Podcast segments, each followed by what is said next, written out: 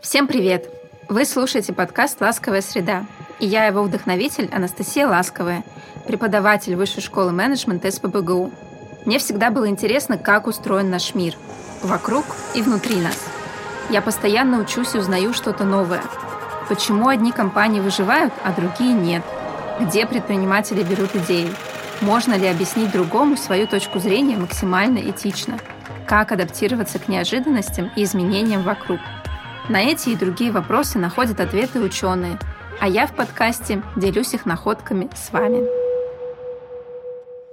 Добрый день! Вы слушаете подкаст «Ласковая среда». И сегодня мы говорим про иммунитет к переменам. Меня зовут Надежда Фарафонова. Я редактор пресс-службы Высшей школы менеджмента Санкт-Петербургского государственного университета. Рядом со мной сейчас доцент кафедры стратегического и международного менеджмента, академический директор программы бакалавриата менеджмент ВШМ СФБГУ Анастасия Кирилловна Ласковая. Анастасия Кирилловна, здравствуйте. Добрый день.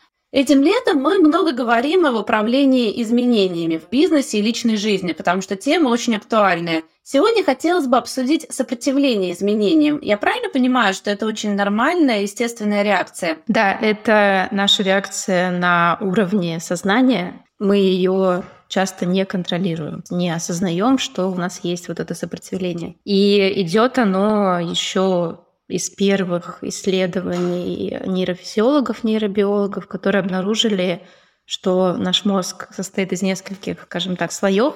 Это рептильный мозг, лимбическая система и нейрокортекс. Собственно, они появлялись исторически, эволюционно один за другим. И, естественно, самый первый рептильный мозг, он как самый старший, он имеет э, наибольшее влияние на нас. Он как раз и защищает нас э, от любых изменений во внешней среде, потому что считает, что они все э, угрожают нашей безопасности, скажем так. И на самом деле а, раньше считалось, что а, процесс психического развития человека, он аналогичен физическому развитию. То есть, как мы знаем, физически мы до 20 или до 25 лет развиваемся, да, а потом уже этот процесс развития прекращается, и мы там постепенно стареем. И раньше считалось, что, собственно, наш мозг, наше мышление, оно таким же образом развивается. То есть если вы 30 лет назад попросили бы нарисовать график вот развития сознания, он бы выглядел так сначала восходящая прямая, а потом прямая линия до конца жизни. Слава богу, благодаря научным открытиям мы выяснили, что это не так. И все таки наш мозг еще может э, развиваться на самом деле в течение всей жизни. Те же нейроны, да, и нейронные связи, они постоянно конструируются новые, как раз вот за счет изменений. Эти изменения, они достаточно болезненны, как раз вот на уровне мышления. Немногие люди способны развить в себе такой уровень сознания, уровень мышления, где вы очень быстро перестраиваете себя, как раз потому что вот эти вот процессы физиологические, да, скажем так, идущие из рептильного мозга, они очень, очень сильные, потому что очень древние.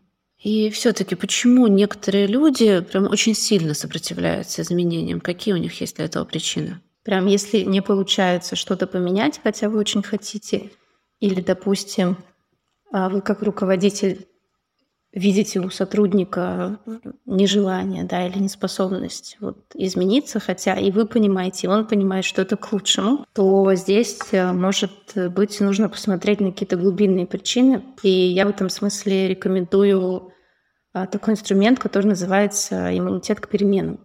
Есть очень хорошая книжка, она не очень простая, но прям подробно описывает э, результаты многих исследований. Именно того, как мы на психологическом уровне влияем, оцениваем изменения. И авторы изучали в основном руководителей организаций. Э, то есть это были либо топ-менеджеры, либо э, сотрудники на, на уровне среднего звена, они с ними вот э, выявляли глубинные причины как раз того, а почему у них не получается, например, э, начать делегировать. Хотя они там зашиваются от количества дел, очень это хотят, но почему-то вот все никак не могут начать это делать. Или как-то по-другому относиться к сотрудникам, разговаривать с ними. Тоже есть такое намерение, но почему-то вот у человека не получается этого достичь. Авторы Киган и Лейхи, они написали книжку «Неприятие перемен», где очень подробно разобрали а, вот этот инструмент, назвали его «Карта перемен», где я бы назвала его такой самокоучинг, хотя, конечно, полностью самостоятельно его сложно освоить. То есть лучше, чтобы это был либо кто-то, там, ваш коуч, может быть, там, а, психолог, может быть, даже и знакомый. То есть, чтобы делать это с кем-то, кто знает вас и оце- может оценить со стороны, сколько вы достигли прогресса вот в той цели, которую себе поставили. Анастасия Кирилловна, расскажите, пожалуйста, подробнее про карту перемен. Инструмент карты перемен, он помогает э, выявить глубинные причины, то есть почему на самом деле не получается поменяться. Состоит эта карта, на самом деле, больше выглядит как табличка, четыре столбца.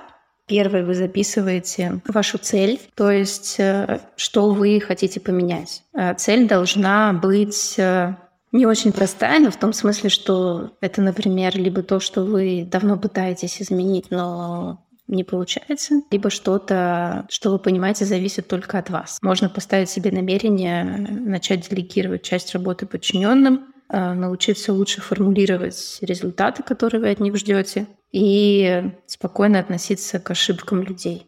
То есть к тому, что сотрудники периодически ошибаются. Дальше в следующем столбце вы пишете, какие действия вы совершаете или не совершаете, которые препятствуют достижению этой цели. Ну, например, если вы хотите научиться делегировать, здесь можно написать, что вы берете на себя все новые задачи, которые появляются, а жертвы своей личной жизнью, выходными, не отдаете их подчиненным, хотя не могли бы это сделать. А, и, может быть, не просите людей о помощи, когда, например, у вас очень много задач или дел. То есть э, в этой графе вы пишете какие-то действия, которые собственно, не помогают вам цели достичь. А если вы решили сбросить вес, да, или, как я, начать пить меньше кофе, то третья чашка кофе за день или поход в кафе — это препятствует достижению моей цели, потому что там есть вот этот вот соблазняющий элемент, что я обязательно могу там заказать кофе, потому что я его люблю. То есть это не способствует достижению моей цели. Два первых столбца, они простые.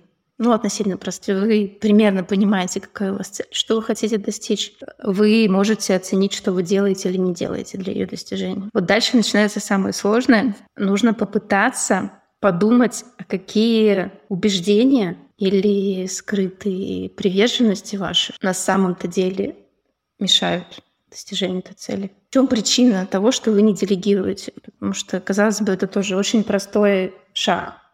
Взять задачу и отдать ее вашему подчиненному на выполнение. Но почему-то вы этого не делаете. Значит, э, есть какие-то более глубинные причины, почему так происходит. В примере с делегированием, что это может быть? То есть вы хотите научиться делегировать, при этом берете все новые задачи на себя и не отдаете своим подчиненным.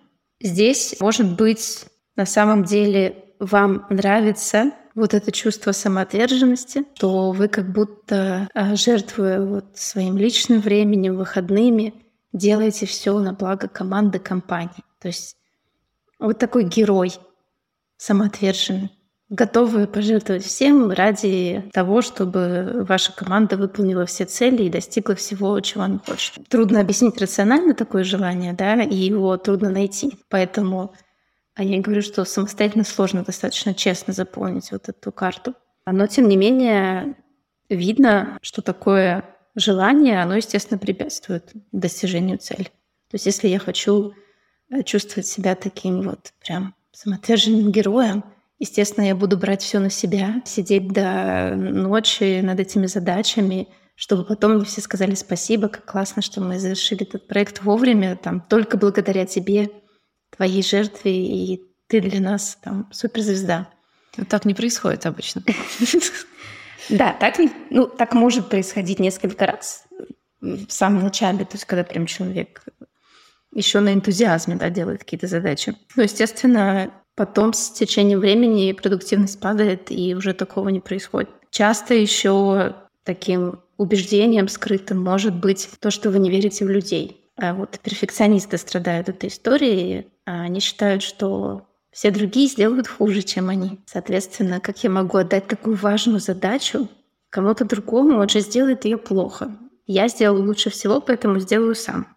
Ну и получается, что все делаешь сам, ничего не делегируешь другим. Почему это происходит? Что вы просто не допускаете, что другие люди тоже могут работать хорошо, либо могут быть такой же уровня, такого же уровня компетентности, как и вы, либо просто боитесь, э, что если отдадите все задачи, например, своим подчиненным, то вы будете не нужны. Тоже у некоторых может быть такое убеждение, что я же ничего не буду делать. То есть, а зачем тогда я? Вот в чем тогда моя задача? Значит, мне нужно чем-то себя занять. Тем, чтобы посвятить это время, например, какой-то стратегии, либо строить планы на будущее, развивать компанию, они все воспринимают, что это какое-то дело. Нужно занять руки рутинными задачами. Я думаю, что звучит это достаточно просто. У нас тут делегирование, да и понятно, в принципе, какие могут быть убеждения. Но на самом деле раскопать их у себя достаточно тяжело. Задавая вопросы тем, кто вас знает, например. То есть, что вы делаете не так, если вы хотите вот, вот именно конкретно в этой истории.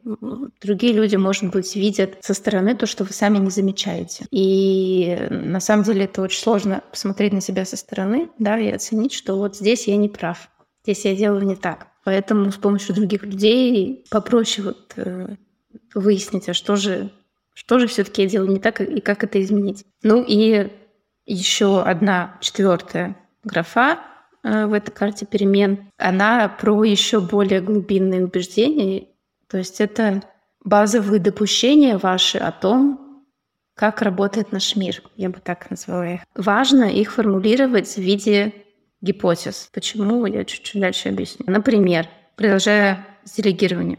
Вашим базовым допущением может быть такое. Если я не найду способы выполнять всю работу, которую мне дают, я не буду чувствовать себя ценным сотрудником. Если вы считаете, что мир работает вот таким образом, что любой, кто выполняет всю работу, которую ему дают, он ценный сотрудник, то вы так и будете действовать. Про делегирование здесь тоже можно забыть в этом смысле. Либо такое допущение. Если я буду зависеть от других и буду не в состоянии выполнять задачи на том уровне, на котором я хочу, я перестану себя уважать. Тоже очень сложно пощупать эту историю. То есть она как раз где-то в нашем сознании живет, и мы думаем, что все так и работает. А на самом деле это не всегда правда. Это может быть правдой в каких-то ситуациях, но в большинстве своем, конечно, это не так. Естественно, никто не будет э, вас ругать за то, что вы сделали не все задачи, которые вам поручили. Да, например, отдали кому-то еще, но при этом выполнили все в срок, например, либо с меньшими потерями там для своего здоровья, для своего психического состояния. А что дальше с этой картой делать? Вот человек как мог составил, да, понял, что у него есть какие-то ограничивающие, ограничивающие убеждения и э, внутренние препятствия. Как их преодолевать? А вот именно для этого нужно формулировать базовые допущения в виде гипотез. Первое, что нужно сделать, когда вы сформулировали базовое допущение, это начать наблюдать за собой. Постарайтесь это проделать хотя бы на протяжении одной-двух недель. Например, вы поставили себе какую-то цель, поняли, что вы не делаете для ее достижения и что вам мешает. В течение недели попытайтесь понаблюдать за собой, максимально поменять свое поведение и мышление и начать делать то, что позволит вам этой цели достичь. Естественно, будете срываться там, на, как отвлекаться на какие-то мелкие истории. Наблюдая за собой таким образом, вы заметите, а как проявляются вот эти ваши убеждения в реальной жизни. Вы прям увидите на примере, то вот, например, вам дали задачу, вы можете пойти ее отдать вашему подчиненному, но в какой-то момент времени вы решаете оставить ее себе и начинаете ее делать. В идеале выйти как бы за рамки себя, понаблюдать, что происходит в этот момент, и прям записать, что вот здесь я мог бы это отдать, но не отдал, потому что. И как-то зафиксировать этот момент. То есть важно выяснить, при каких обстоятельствах вы срываетесь, если можно так сказать, и вот эти базовые допущения активируются. После того, как вы понаблюдали там одну или две недели, постарайтесь теперь в таких же моментах все-таки преодолевать себя и, например, отдавать эту задачу или этот проект. Таким образом, вы сможете проверить базовые убеждения. А если вы думаете, что отдав какую-то задачу некомпетентному сотруднику, вы сорвете проект, э, его качество и сроки пострадают, то преодолев себя, прям сделайте это и посмотрите, что произойдет в реальности.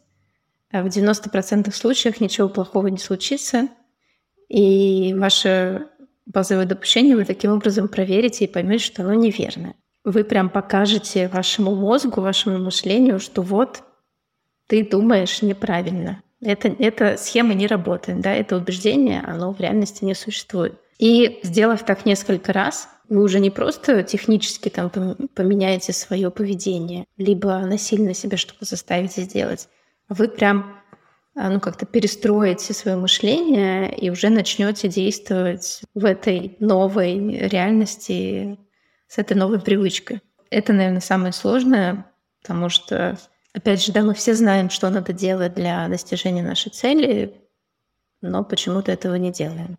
И изменить поведение легко в моменте, но чтобы закрепить вот эти изменения, нам нужно поменять мышление. Как раз вот э, этот инструмент, он и помогает поменять мышление в первую очередь. Но все-таки такая довольно сложная схема. Насколько она применима к коллективу? Понятно, что руководитель сам для себя может это делать, а в отношении подчиненных, когда ему нужно внедрить какие-то изменения, а, и он видит, что люди сопротивляются. Авторы проводили исследования можно применять его для команд. Прям брать и разбирать какую-то проблему в команде или цель в команде по такой же схеме, по этим четырем элементам. Но здесь э, все-таки нужно это сделать уже, когда пройден первый шаг осознания необходимости изменений. А в этом смысле руководителю как раз нужно вот работать с этим первым шагом, то есть ему необходимо э, либо поднять какую-то проблему, которая существует, и, может быть, тогда другие тоже ее увидят, может, они не против ее решить, просто как-то не задумывались да, об этом раньше. Подняв вот эту проблему, что на самом деле она влияет как-то на общий результат, на эффективность работы, то есть показать, что действительно, устранив ее, мы получим лучший результат. Вот с этим осознанием тогда команда или группа людей может приступить э, к разбору. А почему, если все осознают, да, что это проблема, что так быть не должно, почему все-таки это продолжается? И почему все не меняют свое поведение, а продолжают действовать вот как они делали раньше. Здесь уже такая, наверное, тоже работает история с групповым коучингом, когда вы все вместе обсуждаете, и кто-то подает разные идеи, и вы вместе дополняете эту карту. Потом смотрите на нее все вместе и тоже находите какие-то причины, которые раньше не замечали. А есть ли люди, до которых невозможно донести необходимость перемен? Или все-таки до каждого можно достучаться? Есть ли люди, у которых, у которых есть отторжение перемен? Э, я считаю, что это тоже, скажем так, одно из убеждений да, скрытых. И на самом деле, почему многие там, руководители да, не применяют инструменты управления изменениями, есть такое представление, что люди не меняются. Да? Часто, наверное, такое слышали. Я в это не верю. Опять же, как мы уже обсудили, Понятно, откуда это пошло и что это было раньше, да, когда мы думали, что действительно наш мозг, он как бы статичен вот после какого-то, там, после 30 лет он не развивается. Но сейчас есть э, научно доказанные а, исследования, что можно полностью перестроить свое сознание даже в возрасте 50-60 лет. То есть э, препятствий нету к этому, есть только, скажем так, желание, да, и осознание того, что мешает. И вот с этим, наверное, основная сложность у тех людей, которые не меняются. То есть они не осознают, что им это нужно. И чем старше человек становится, на самом деле, тем сложнее сдвинуться вот с этой точки. Поэтому я бы рекомендовала прям с самого юного возраста, если это можно так назвать. Ну, обычно лет до 20 как раз проблем нету с изменениями, потому что ну, мы физически да, находимся в таком состоянии, организм меняется, и, соответственно, мышление тоже меняется. А уже когда перестает э, меняться физическая оболочка, тогда уже появляются какие-то привычки, рутины, и тогда сложнее менять себя. И вот здесь прям я для себя тоже это применяю раз в какой-то период времени, прям пересиливать себя и менять привычный уклад. Работу, профессию, хобби, место жительства, что угодно. Такие глобальные изменения, они прям очень хорошо тренируют гибкость мышления. Спасибо большое. На самом деле очень интересно. Продолжим наши разговоры по средам. До свидания. До свидания.